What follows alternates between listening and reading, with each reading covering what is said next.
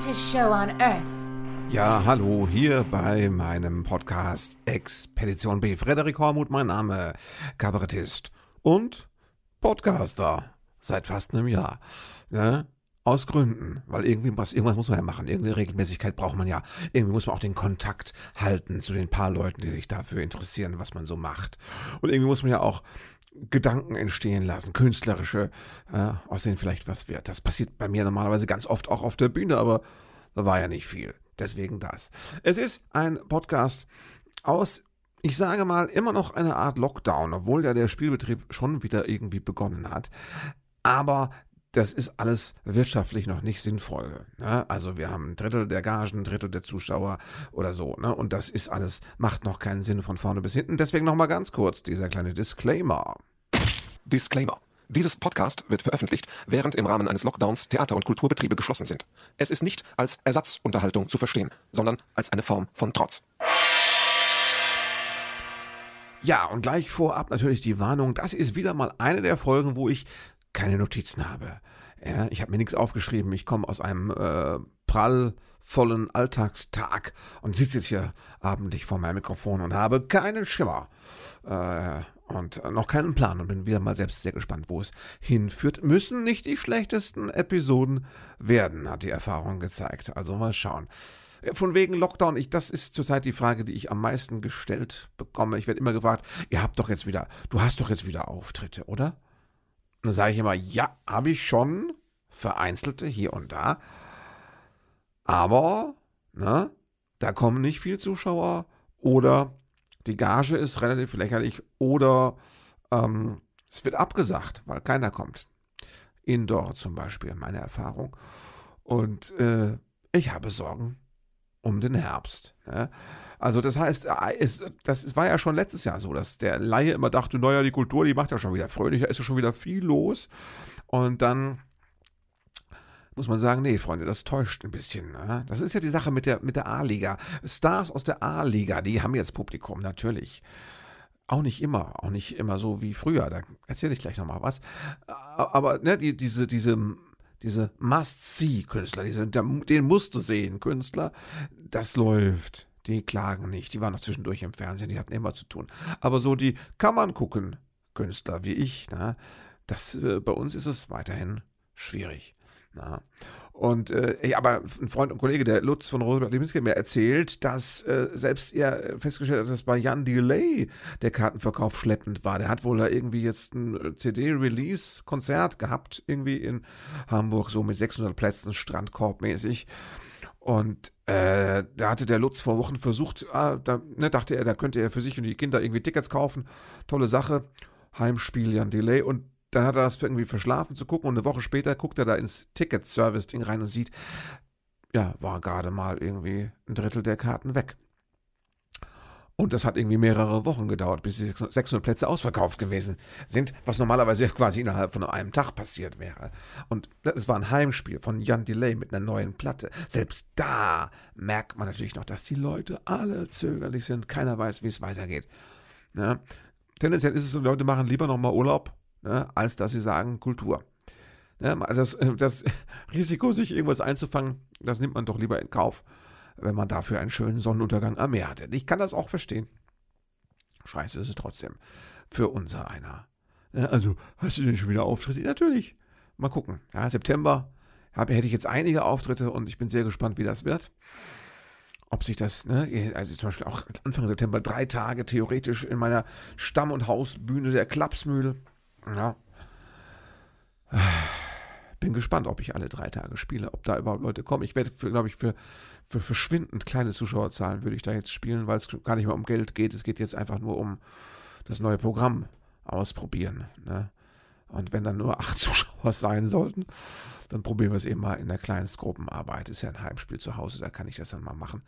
Da komme ich mir nicht so komisch vor, wie wenn ich äh, vor acht Leuten auf Usedom stünde. Ne? Das ist die Situation. Ja, ähm, was ist sonst los? Was ist gerade angesagt? Da muss man mal hier kurz ähm,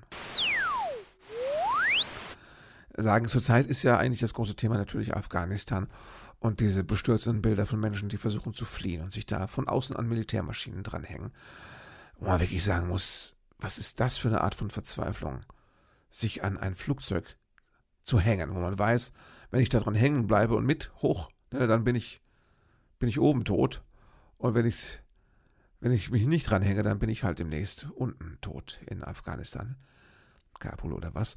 Das sind äh, Bilder, ne, die Leute, die bei 9-11 aus dem Hochhaus gesprungen sind, da, das waren ähnlich für mich, ähnlich dramatische Bilder. Da sagt man noch, das war so eine Mischung aus suizidal rausgehüpft und einfach auch aus Reflex oder so. Und äh, da war es vielleicht jetzt auch so, keine Ahnung. Es ist schlimm, wenn Menschen aus einer ausweglosen Situation Hals über Kopf in eine tödliche Situation springen. Und das hat man da wieder gesehen. Und ich kann da jetzt nicht in Details gehen. Ich kann auch nur erzählen, was ich mir so denke, während ich meinen zurzeit auch nicht einfachen Alltag so äh, vor mich hin wurschtle. Aber ähm, ich habe nochmal geguckt, der Afghanistan-Krieg, all das, ne? 20 Jahre oder was da der Westen, die USA und die befreundeten Staaten, was sie da unten gewesen sind. Ja, wozu? Was, was, hat, was haben die USA, was hat der Westen, was haben wir da geschafft? Die USA haben, das ne, war ja der Grund, warum die dahin sind, all das mit 9-11 und so. Und ich habe das, das, die Erfolgsbilanz dieses Militäreinsatzes war, dass sie Bin Laden irgendwie erschossen haben, ausgeschaltet haben und ähm, dass dafür als Rache für diese knapp 3000 Menschen, die bei 9-11 umgekommen sind, dass dafür auch knapp 3000 US-Soldaten ihr Leben lassen mussten. Wo man dann sagt, ja, war es das wert, Freunde? Ne? Ist das eine Rechnung, die nur irgendwo auf ne, irgendeine Weise Sinn macht? Ich glaube, nein. Und äh, gleichzeitig ist es ja auch so, dass man das Gefühl bekommt, es, es lässt sich, es lässt sich nicht Demokratie irgendwo reinbomben. Das hat noch nie funktioniert. Na? Also mit Gewalt, mit Militär kannst du nicht Menschen für Demokratie begeistern. Abgesehen davon ist ja Demokratie sowieso auch oft in einem Zustand bei uns im Westen. In einem Zustand, der nicht wirklich jetzt eine PR-Maßnahme ist für Demokratie, muss man auch mal sagen. Ne? Und dass Leute dann sagen, nein, wir sind gerne fundamental Islamisten und äh, machen hier unseren Scheiß auf unsere Scheißart und Weise, das ist bitter für die Betroffenen, die dann unter ihnen leiden müssen. Aber vielleicht, das ist jetzt so das, was ich manchmal denke, vielleicht ist es einfach der, der Lauf der Dinge, der furchtbare. Na? Ne? Ich bin da sehr skeptisch, ob sich wirklich was viel verbessern lässt mit, mit Gewalt von außen. Ja. Äh, vielleicht, ich weiß nicht, ich bin, war immer schon dagegen, dass man militärisch agiert. Das liegt aber daran, dass ich total versaut bin, weil ich war ja Zivi, ne? kann ich gleich mal erzählen, war ja Zivi. Und äh, ich bin ja so ein, ich bin so ein scheiß Pazifist, das ist immer noch in mir. Ich glaube immer noch, es gibt nie eine schlechtere Lösung, als mit Gewalt zu intervenieren. Manchmal macht man das. Aber es ist immer die schlechteste Lösung. Warum machen wir das? Weil wir Menschen sind. Menschen tendieren dazu, ab und zu auch mal die schlechteste Lösung zu probieren. Ja, natürlich. Und, äh, aber, aber es, es funktioniert nicht. Es funktioniert einfach nicht. Ja? Du kannst mit Gewalt, glaube ich, keine gute Sache bewirken. Und irgendwie siehst du es ja immer wieder. Ja? Also Afghanistan, äh, da, da, da, jetzt irgendwie, also äh, das ist richtig an die Wand gefahren. Und das Schlimme ist, dass man jetzt auch sagen muss, ähm, äh, gerade so auf den letzten Metern, dieses, wenn man sagt, ja, wir ziehen uns da raus, dass dann die USA oder auch in Deutschland versäumt haben, irgendwie die Leute zu schützen, die einem geholfen haben, die einem zugearbeitet haben, die Mitarbeiter vor Ort, also auch die örtlichen Kräfte eben die da rauszukriegen, die zu schützen, die davor zu schützen, dass sie dann von den Taliban gelünscht werden aus Rache, dass man das nicht geschafft hat, beziehungsweise unterschätzt hat, wie schnell das gehen kann, dass die Leute raus müssten und dann war es halt zu spät. Boah, ja, da denkst du auch, liebe Politik, wie kann es denn sein, dass ihr ein ums andere Mal jetzt zur Zeit, auf welchem Gebiet auch immer, wieder nur demonstriert, dass ihr nichts könnt? Ich will jetzt nicht sagen, dass ich es besser kann. Ne? Nein, natürlich nicht. Aber es, du brauchst, die, die Politik ist nicht in der Lage, irgendwas besser hinzukriegen, als wenn man es würfeln würde wahrscheinlich. Wenn man die Entscheidungen würfelte, das ist die aktuelle Befürchtung, die ich so hege. Wenn man die Entscheidungen würfeln würde, dann wäre wahrscheinlich rein statistisch wäre das, das, das also die, die Anzahl sinnvoller und guter Entscheidungen unterm Strich mindestens genauso groß, wenn nicht gar größer. Ne? Wenn man den menschlichen Faktor da rausgenommen hat. Ne? Außenministerium, Geheimdienste. Haben sie das sehenden Auges, Auges alles hingenommen? Glaube ich ja nicht. Die wollten doch nicht scheiße dastehen. Die hätten ja auch gerne, äh, auch gerne als Profi in die Geschichte eingegangen. Ja? Aber nein. Die haben das unterschätzt. Auch die, die hat es unterschätzt. Joe Biden hat das Ganze unterschätzt. Äh? Alle haben das unterschätzt. Alle haben auch anderes zu tun. Ich weiß. Aber ist, ne, ist ja klar, Pandemie und überhaupt und so. Und Klima, alles. Aber ist das nicht so das Leitmotiv, dass Politik zurzeit alle Probleme immer erstmal unterschätzt? Warum ist die Frage? Aus Doofheit nicht. Doof sind die nicht. Wer Politiker wird, ist meistens nicht doof. Selbst Donald Trump ist nicht doof. Der ist nicht intellektuell. Er ist ja auch nicht intelligent, aber er ist bauernschlau, zumindest das ist er. Auf hohem Niveau, auf, auf, auf Bauern, also hier ähm, Immobilienbauer. Schlau ist der, ne? So. Doof sind die nicht, aber das heißt, warum, warum äh, kriegen die nichts gebacken? Warum, warum unterschätzen die alles? Weil, das kann ja die einzige Erklärung sein, weil sie auf die falschen Dinge gucken, weil sie falsch rum in der Realität stehen und ihren Blick auf Dinge gerichtet haben, die sonst keinen interessiert, der äh, gerne auf diesem Planeten irgendwie äh, stolz als Erdenbürger quasi, ja, so eine Art globalem Patriotismus sagen würde, Erde, super Projekt, läuft gut, wir haben tolle Leute, die sich um Sachen kümmern. Wann hat denn die Politik das letzte Mal irgendeine Sache geregelt und gerissen, wo man sagte, Hut ab, das war gut überlegt, das war sehr gut durchgeführt, das war eine sinnvolle Sache, das wird doch immer weniger, hast du das Gefühl, ne? Klimawandel, ups, haben wir nicht gedacht, ist ja jetzt doch ein größeres Problem.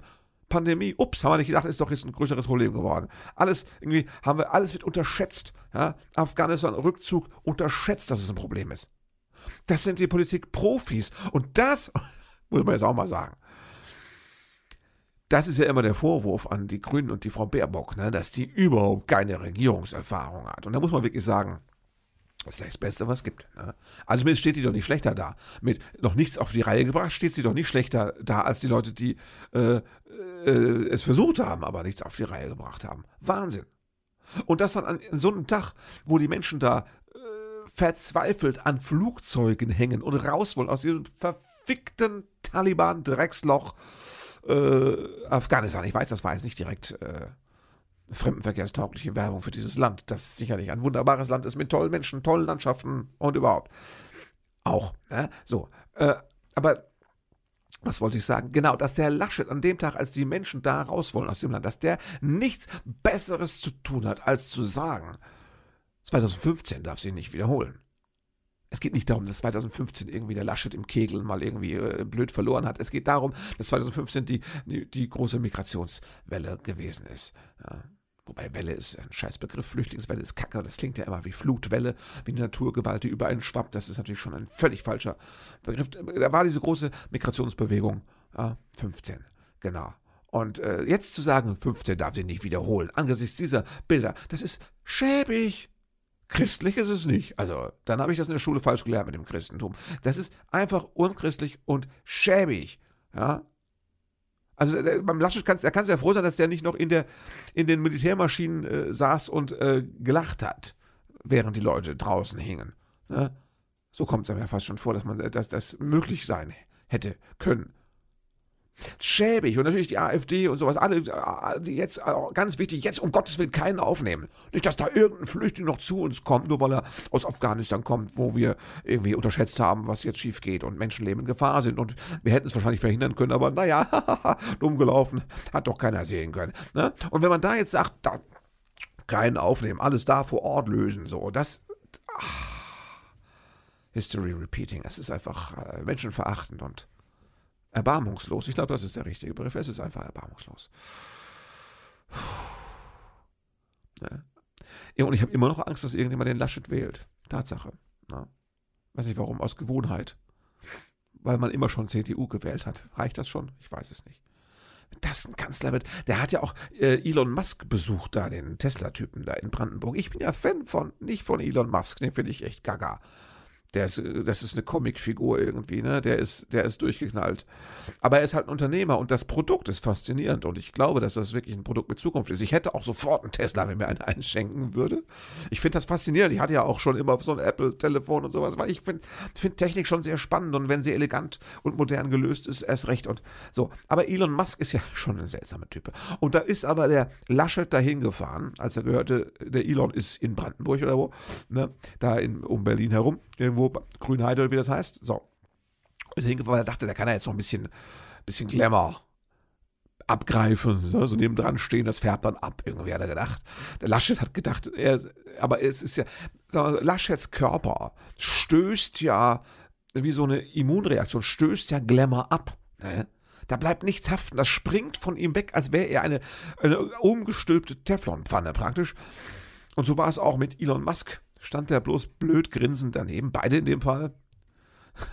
Laschet wie immer und Elon Musk wie immer, wenn er irgendwie was Lustiges geraucht hat, keine Ahnung, was er so macht, wenn er nicht gerade irgendwie Erfindungen macht oder machen lässt, keine Ahnung. Stand der Laschet und hat sich nur blöd gekichert dabei und, und, und hat dann irgendwie äh, eine Frage eines Journalisten wiederholt, äh, was denn die Zukunft sei, Elektroantrieb oder Wasserstoffantrieb, fragt er Elon Musk. Und Elon Musk lacht sich kaputt über den kleinen, lustigen Gnomen neben ihm, der Kanzler werden will und sagt nur, Wasserstoff hat keine Zukunft, ist doch klar. Das ist ein PR-Termin. Er möchte keine Wasserstoffautos verkaufen, er möchte seine, äh, seine hier Akkubomber möchte er ver, ver, verhökern, ist doch logisch. Ne? Und dann, äh, dann wurde er gefragt, ob, wie das aussieht ökologisch, ob das nicht ein Problem ist mit dem Wasserspiegel da in Grünheide, weil seine Akku- und Autoproduktion so viel Wasser verbraucht. Ne? Das Thema hatten wir schon mal. Äh, das ist eine berechtigte Frage, wobei ich nicht weiß, wie viel Wasser andere herkömmliche Autoindustrie verbraucht. Und dann lacht er sich kaputt, der Musk, und sagt völlig, also völlig gaga, sagt irgendwie so, hier, also hier regnet es doch andauernd. Ist doch auch immer scheiß Wetter. Das sieht doch sieht das hier aus wie eine Wüste? Nein. Thema erledigt. Natürlich auch reiner Wahnsinn.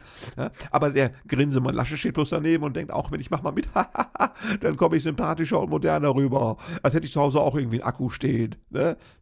Mann, Mann, Mann, Mann, Mann. Wenn der Laschet genauso dann neben dem Putin steht oder dem Erdogan, ne, dann gut Nacht. Dann würde ich doch wirklich lieber die Baerbock neben ihn hinstellen. Die kann er nett gucken und sagen, sie hat irgendwie internationales sonst was studiert. Ne?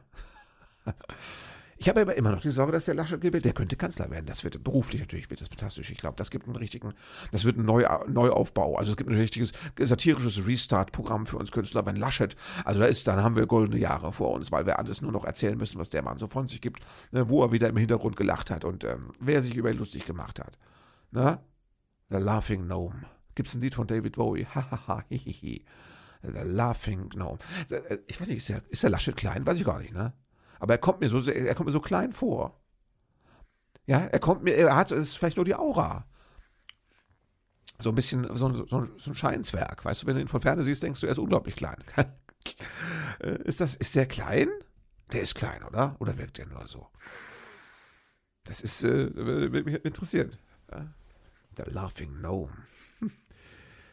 Ja, aber was ich eigentlich sagen wollte, Laschet ist immer noch kacke und äh, und äh, machte sich nur Sorgen darum. Ne? Anderswo fallen die Leute vom Flugzeug Verzweiflung und er sagte, äh, nicht, dass die dann zu uns kommen wollen. Also es klang fast, als wäre es ihm lieber, wenn die, vom, wenn die rechtzeitig vom Flugzeug fallen. Also nicht irgendwie, Gottes Willen, stell dir vor, sie würden über deutschem Luftraum vom Flugzeug fallen. Dann müsste man sich ja doch noch um sie kümmern. Das, da hat er wahrscheinlich sich Sorgen gemacht. Kann ich mir vorstellen. Das wollte er, das wollte er so nicht. Ne? AfD auch zuverlässig, dreckig immer. Jetzt irgendwie da Posting von wegen äh, die Militärmaschine, wo da irgendwie USA, wo irgendwie 640 Leute reingequetscht saßen. Und dann schrieb einer nur von der AfD, haha, alles ohne Maske. Ja, haha. So, sehr lustig. Ne? Menschenverachtend, zynisch. Früher sagten wir Arschlöcher. Na, das war eigentlich ein schöner Begriff, da musste man gar nicht immer Nazi sagen, man einfach Arschloch gesagt. Und äh. Ich weiß, das ist alles nicht einfach auf der Welt. Ich habe ja gesagt, Pazifismus ist anstrengend, weil, weil er auch keine Lösung ist. Er ist mehr so ein Gefühl. Ja? Er ist das Gefühl, dass man was Richtigeres tut, als wenn man nicht pazifistisch unterwegs ist. So, mir geht das ja immer noch so. Ich habe das nicht ablegen können. Das hat auch das Alter und die Jahre nicht aus mir rausschleifen können, diesen pazifistischen Ansatz. Ich glaube das immer noch. Na?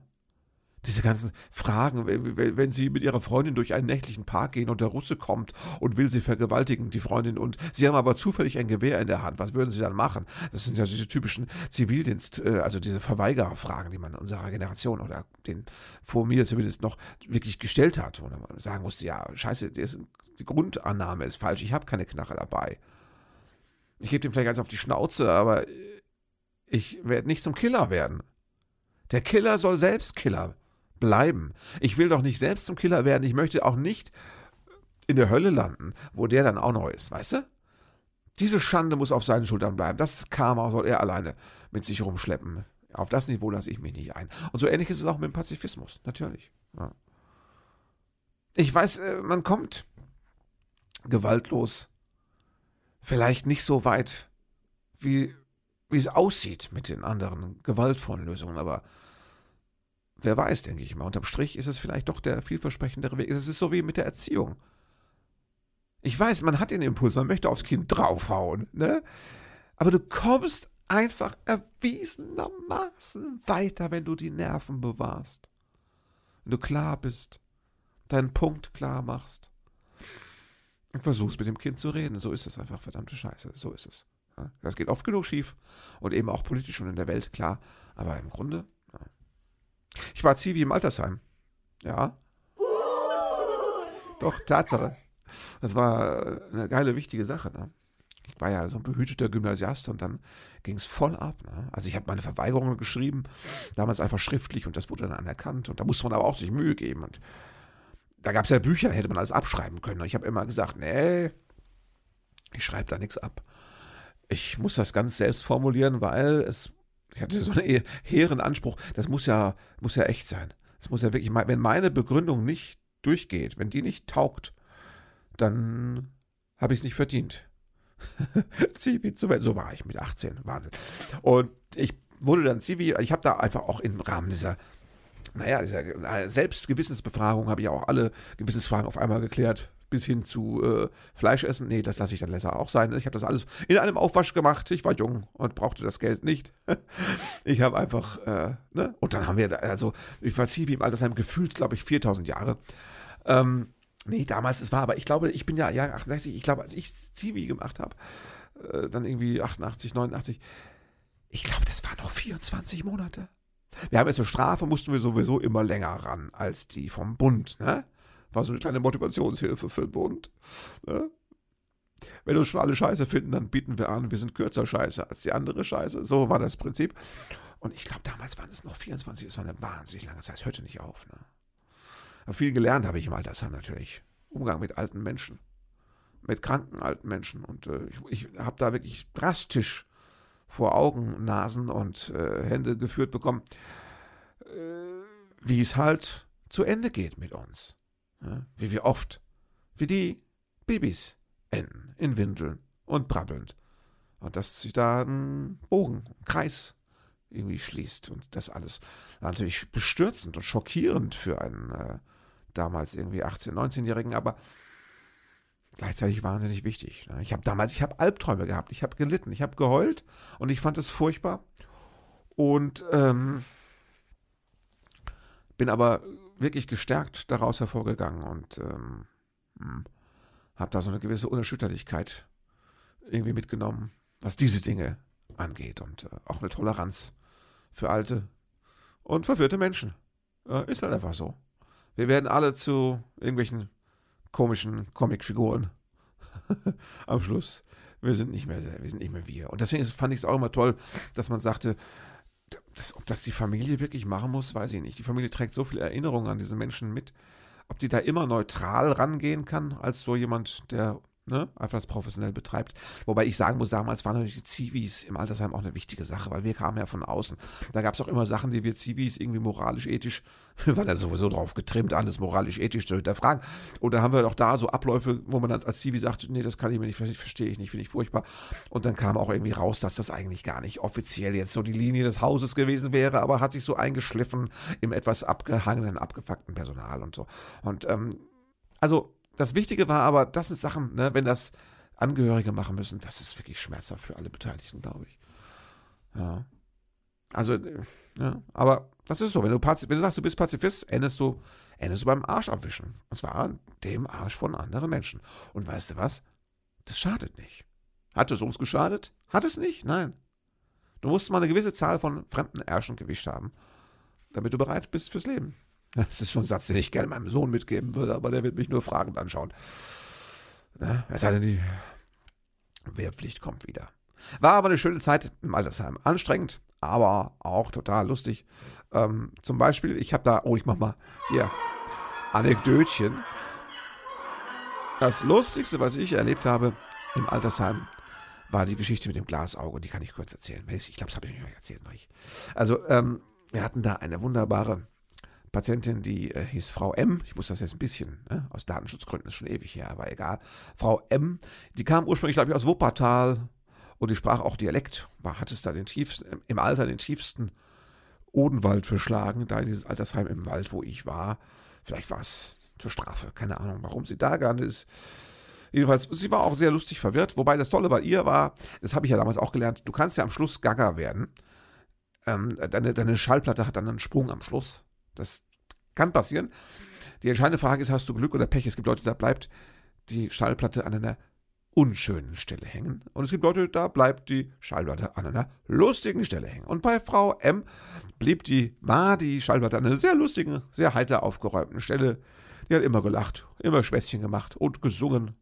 O Donna Clara, ich hab dich nackig gesehen und deine Mömpels, hat sie gesungen, hingen bis an die Zehen. Ne, so, das, so war die drauf. Wunderbar. Und die hatte ein Glasauge. So, das hat man immer abends schön in die Nachttischschublade gelegt. Ich weiß gar nicht, nee, ich glaube, normalerweise blieb es auch drin eigentlich. Aber sie konnte es rausnehmen. So, so, so war es. Und jetzt eines Tages, eines Morgens, Taritara, großer Aufruhr, Frau Ems Glasauge ist weg. So, ne? Großer Aufruf. Gerade mal ihr Zivis, und die Zivis waren ja, ne, mussten ja alles blöde machen. Sucht das Glasauge, es ist weg. Dann sind wir alle ausgeschwärmt wie die Hornissen und haben da auf der Station alles durchsucht und keiner hat das fucking, das Glasauge gefunden. Doch, einer, ich, ich habe es gefunden. Und das hat sich mir eingebrannt auf die Netzhaut, dieses Bild, weil, wo habe ich es gefunden? Ihr müsst jetzt eure Fantasie ein bisschen anstrengen. Es lag in der Nachttischschublade in einer angebrochenen Pralinenschachtel. Das sind diese kleinen Fächer, wo die Pralinen so drin ruhen. Und da hatte die Frau M. -Punkt eine Praline offensichtlich schon gegessen und gedacht, ach, das ist aber ein schöner Platz für so ein Glasauge. Da liegt es gut. Da hat es eine freundliche, süße Umgebung und kommt auch nicht weg. Kann nicht rausrollen, nicht raushüpfen. Liegt da gut gebettet. Da lege ich das mal rein.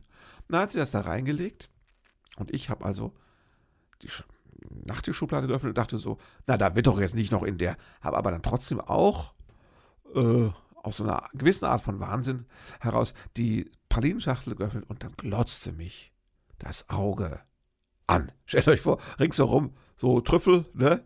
Und mittendrin das, so ein Glasauge glupscht ja, das kann ja nicht, das wird ja nicht ausgeschaltet, das wird ja nicht runtergefahren wie so ein Handy, das ist dann, das hat, das wirkt ja immer, ne? Das lag da so mittendrin und glotzte so raus nach dem Motto, na, hast du mich gefunden, du bist es also, herzlichen Glückwunsch.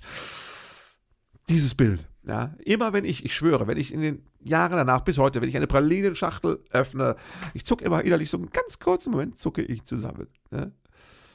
Ja, so war das als Zivi. Da hatten wir brutale Senioren, aber auch von wegen, ähm, die Frage ist, wie deine äh, Platte hängen bleibt. Äh, es gab eine Frau, wie heißt sie? Ich glaube, Frau A. -Punkt, die war vom Schicksal besonders gebeutelt.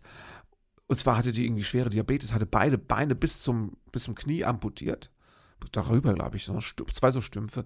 Dann hat, war sie eigentlich quasi äh, blind. Also sie sah fast nichts. Und äh, hatte eine Glatze. Und sie war aber also zu 99% war sie gut gelaunt und hat Sprüche geklopft.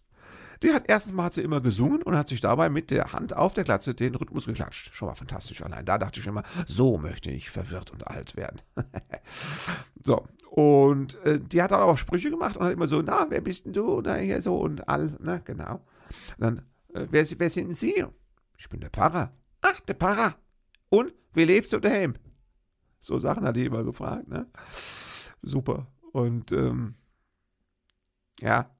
Oder ich habe auch mal gesehen, wie irgendjemand hob sie, ein, ein Xivi-Kollege irgendwie hob sie aus dem Rollstuhl äh, rüber aufs Bett, muss man sie so wuchten. Ging ganz gut, weil sie ja nur diese Beinstümpfe hatte. und dann sagt sie so, wer bist denn du? Na, und dann sagt er irgendwie, ich bin der, was weiß ich, der Hendrik. Sagt sie, ach du, bist du der, dem ich gestern auf die Füße gekackt habe? Und ich wette, es war auch so. Aber so wie er es gebracht hat, war es so lustig. Es war einfach lustig. Die war der Knaller. Für die war das alles ein großer Spaß. Die war auch nicht doof, die war wirklich witzig und die hat auch ja, so Sprüche gehabt wie Lirum, Larum, Löffelstiel, wer viel frisst, der scheißt auch viel. Ne? Also herrlich. Ja, ist jetzt nichts für, für, ja, jetzt für Feingeister, es ist jetzt nicht so, ne? also es ist jetzt nicht so Homöopathenhumor, sagen wir es mal so, es ist schon eher die volle Dröhnung, ist klar. Aber das meine ich ja mit dem, ich habe da viel gelernt übers Leben. Und die Welt. Ich weiß nicht, wie ich da jetzt hingekommen bin, aber ich habe ja gesagt, es ist eine Folge ohne Konzept und ohne roten Faden. Es führte mich von A nach B. Und ich danke ganz herzlich an die Beteiligten A und B, die so schön mitgemacht haben. Und äh, ja, die Zeit ist rum. Ich würde sagen, wir gucken, dass wir alle gut über die Woche kommen. Und dann schauen wir mal weiter. Na? Ne? Also, einfach gesagt, würde mich freuen, wenn ihr nächste Woche wieder reinhört. Passt auf euch auf, bleibt gesund oder wie meine Oma sagen würde, haltet euch munter. Thank you for being a part of this show.